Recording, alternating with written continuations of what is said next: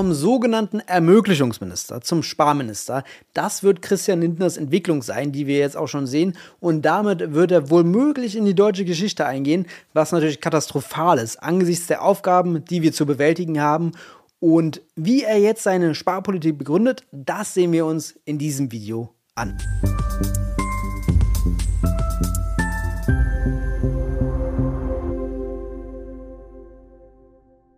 Und damit hallo und herzlich willkommen zu den Wirtschaftsfragen. Mein Name ist Lukas Scholle und heute sehen wir uns, wie gesagt, mal kurz Lindners Sparpolitik an, am Beispiel eines Tagesschauartikels, den ich hier mitgebracht habe. Lindner kündigt Kürzungen im Metall an, heißt er. Und dabei geht es um die Debatte für den Haushalt 2024, also im kommenden Jahr, die jetzt ansteht.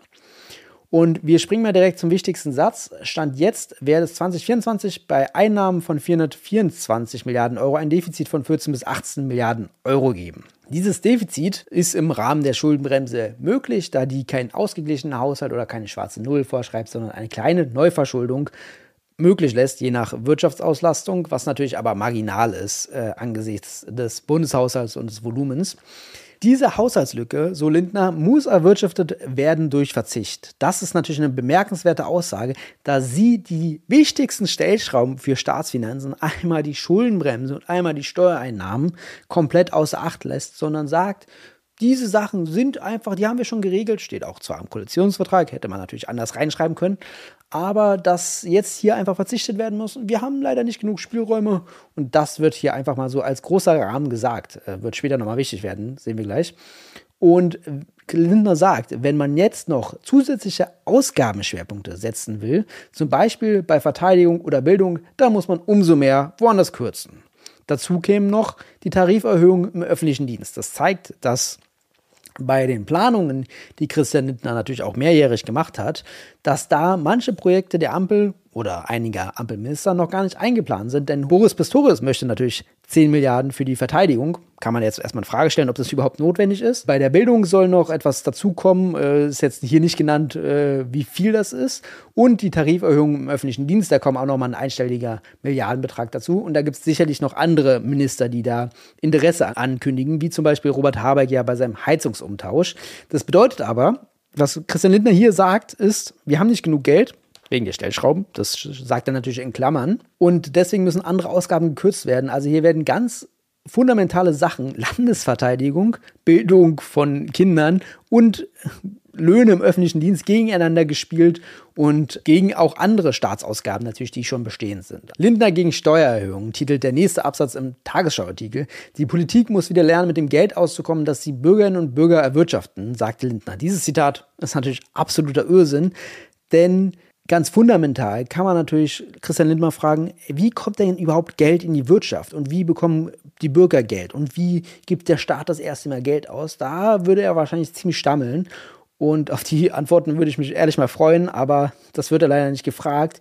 Er suggeriert jetzt hier, dass der Staat nur das Geld seiner Bürger hat und dass er über Steuern einnimmt und dass nicht mehr Mittel zur Verfügung ständen durch die Stellschrauben, die wir natürlich bei Schulden und Steuern haben.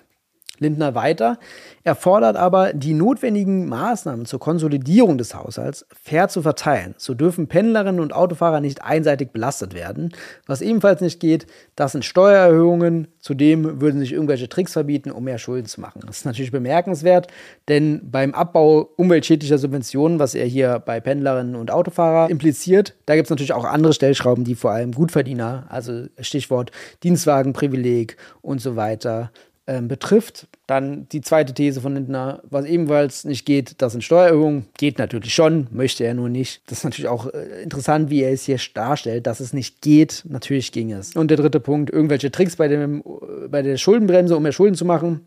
Das ist natürlich lustig, weil Christian Lindner hat sich ja eben als Ermöglichungsminister die letzten Jahre hingestellt mit Tricks, die er gemacht hat, äh, um quasi die staatlichen Handlungsspielräume auszuweiten. Jetzt sind sie natürlich ganz und gar nicht mehr angesagt, äh, wobei sie jetzt natürlich ökonomisch viel wichtiger wären, da die Wirtschaft in der Flaute ist und man sie jetzt anschieben müsste, um ordentliches Wachstum und natürlich die Klimawende zu wuppen. Aber gut, eine prozentuale Kürzung aller Ausgaben, auf die kein Rechtsanspruch besteht, lehne er ab. Ich bin gegen die Rasenmähermethode Das würde man nur machen, um sich vor unbequemen Begründungen zu drücken. Im Gegenteil, eine Konsolidierung ist eine Gelegenheit zu prüfen, was es wirklich braucht. Interessanter Ansatz, der wahrscheinlich gar nicht mal so falsch ist. Natürlich kann man immer bei Staatsausgaben sie auf ihre Sinnhaftigkeit prüfen. Das wird wahrscheinlich auch ohne Kürzungsdruck äh, gemacht. Kann man auch andere Mechanismen finden und dass jetzt hier prozentual nicht überall gekürzt werden sollte, das, dazu müsste man jetzt in alle Haushalte reinsehen, um da die Sinnhaftigkeit zu beurteilen. Aber das verkürzt natürlich auch total die Stellschrauben, weil es natürlich nicht darauf ankommt, wo wird ein paar Milliarden eingespart, sondern wie viel, wie groß ist der Kuchen insgesamt, der ausgegeben werden kann, sozusagen. Ähm, und da sind wir wieder bei den großen Stellschrauben. Gucken wir mal weiter, was die Koalitionspartner sagen. Die SPD sagt kritisch, wofür in Deutschland das Geld ausgegeben wird, entscheidet am Ende des, der Deutsche Bundestag und nicht der Bundesfinanzminister, sagt der haushaltspolitische Sprecher der SPD-Bundesfraktion Dennis Rode.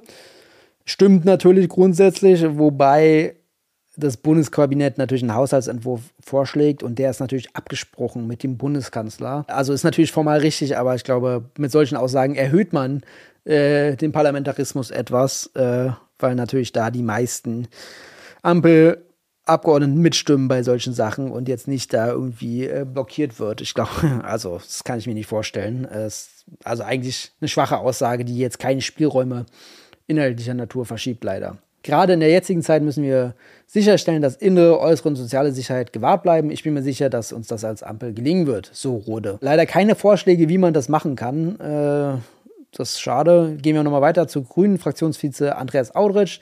Es ist gut, dass der Finanzminister nun bereit ist, ergebnisoffen über alles zu sprechen. Gut sehe ich jetzt nicht, dass der äh, dafür bereit ist. Dabei muss alles auf den Tisch, nichts davor ausgeklammert werden. Klar, damit meint er Steuern und Schulden. Das sehe ich natürlich genauso. Priorität müssen unsere Kinder und soziale Sicherheit, sozialer Klimaschutz haben. Absolut richtig. Es darf nicht sein, dass Geld zur Subventionierung riesiger Dienstwagen da ist, aber kein Geld, um in Zukunft zu investieren und unsere Kinder aus der Armut zu holen. Das ist natürlich eine interessante Aussage, weil hier natürlich einzelne Ausgaben gegeneinander gestellt werden. Also am Anfang hat er wahrscheinlich über, die, äh, über das Volumen insgesamt gesprochen und jetzt stellt er einige Ausgaben, Ausgaben gegen andere. Gute Haushaltspolitik heißt Prioritäten setzen, sagt er auch noch. Könnte natürlich so aus Christian Lindners Mund kommen und diese Prioritätensetzung, ja, da hat, hat natürlich jeder eigene Vorstellung äh, in der Koalition. Die einen Klimaschutz, die anderen äh, soziale Sicherheit und, die an, und Christian Lindner wahrscheinlich Steuersenkungen.